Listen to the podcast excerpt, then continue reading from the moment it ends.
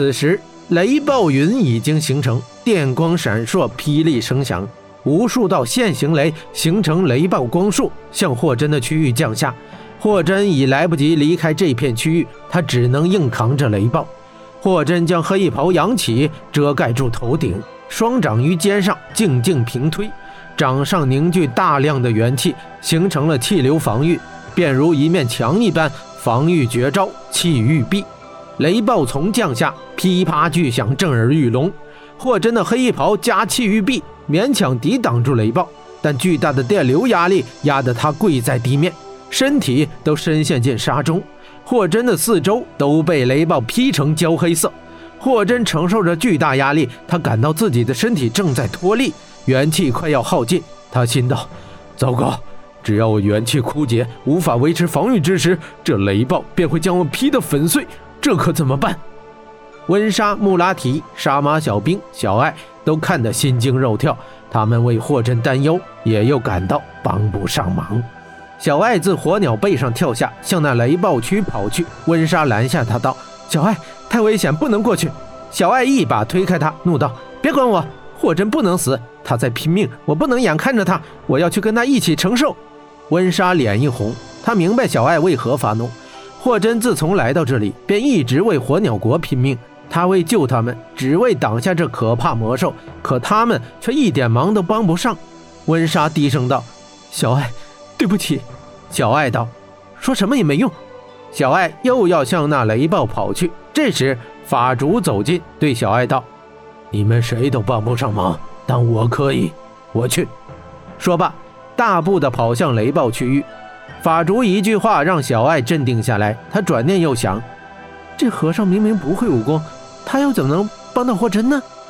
法竹跑至近前，他将背上的背篓取下，抱在怀中，打开箱子，喊道：“雷来，雷来！”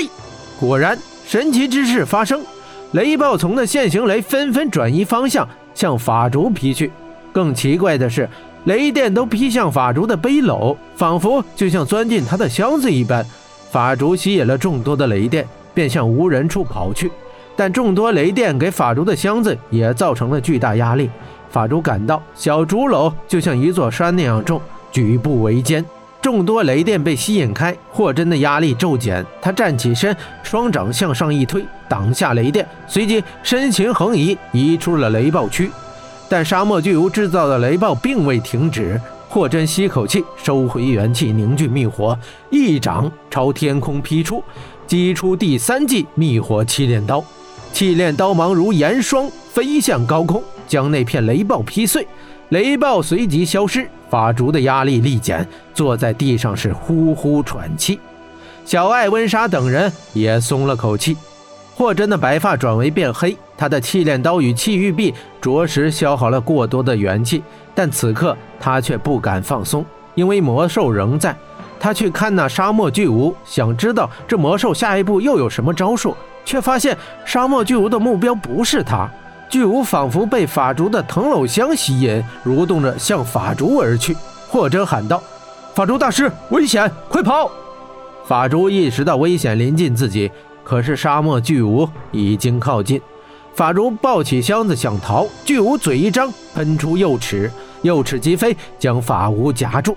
巨无的嘴一吸，右齿夹着法珠飞回口中。便在此时，霍真他已劣质，他心念电转，飞身而起，一把抓住一颗右齿，也随着这右齿飞向了巨无的口中。